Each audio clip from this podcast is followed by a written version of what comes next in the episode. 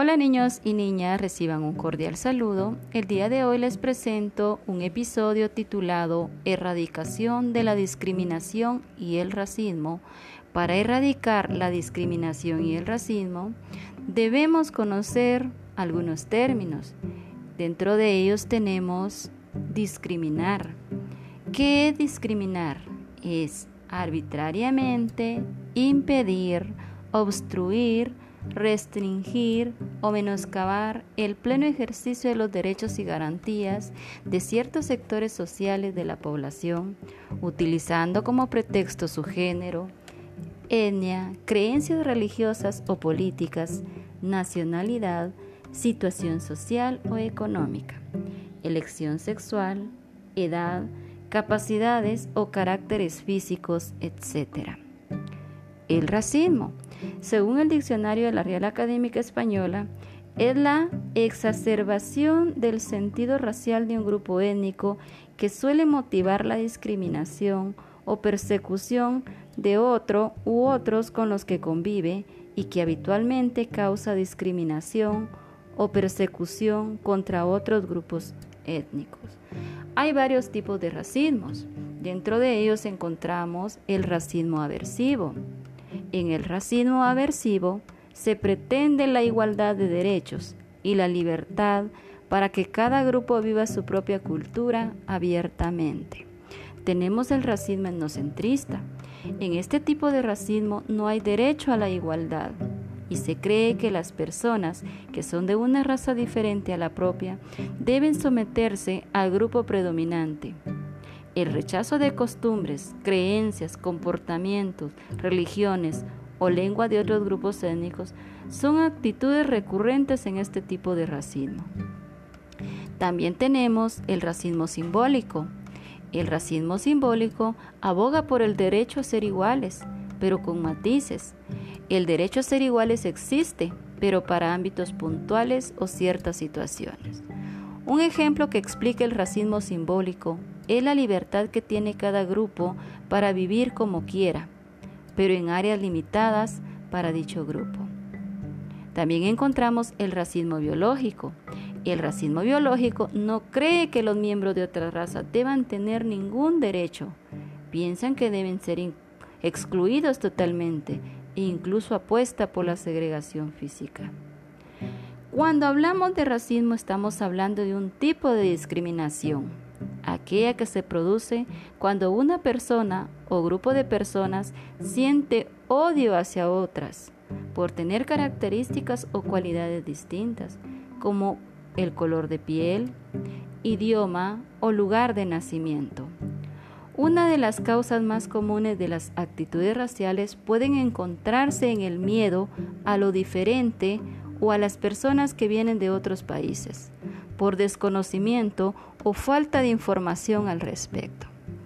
El racismo y la discriminación ocurren a nuestro alrededor todo el tiempo, a menudo en forma de chistes, estereotipos o comentarios insensibles y preguntas de nuestros compañeros, familiares o a lo mejor hasta de nuestros docentes. Para erradicar la discriminación y el racismo, debemos conocer muy bien la educación y los valores morales. ¿Y qué es la educación? La educación es la mejor herramienta para luchar contra el racismo y la discriminación.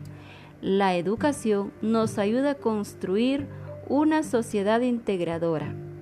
Para ello se debe practicar valores morales como la igualdad, el respeto y la tolerancia.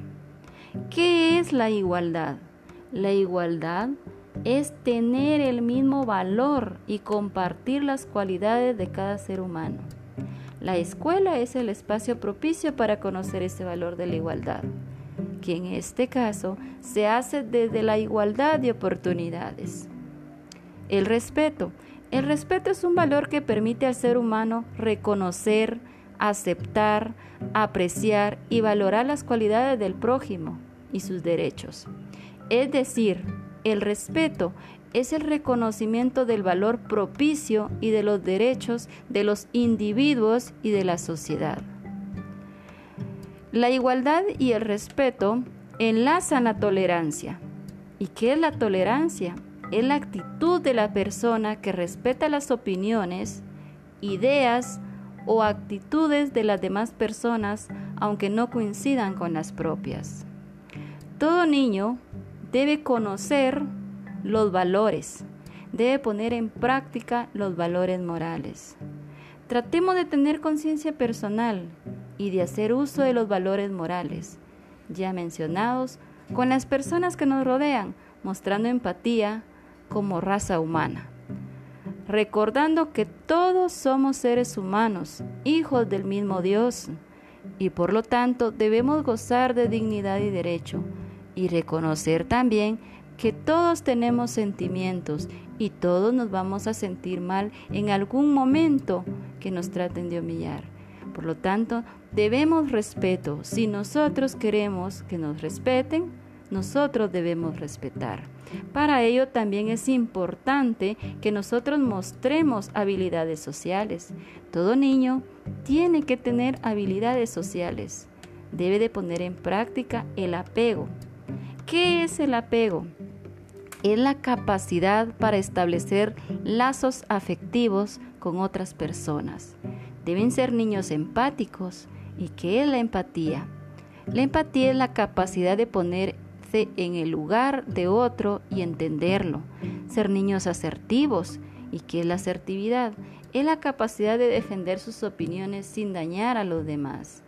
Tener autocontrol. ¿Y qué es el autocontrol? es la capacidad de reconocer y controlar sus impulsos.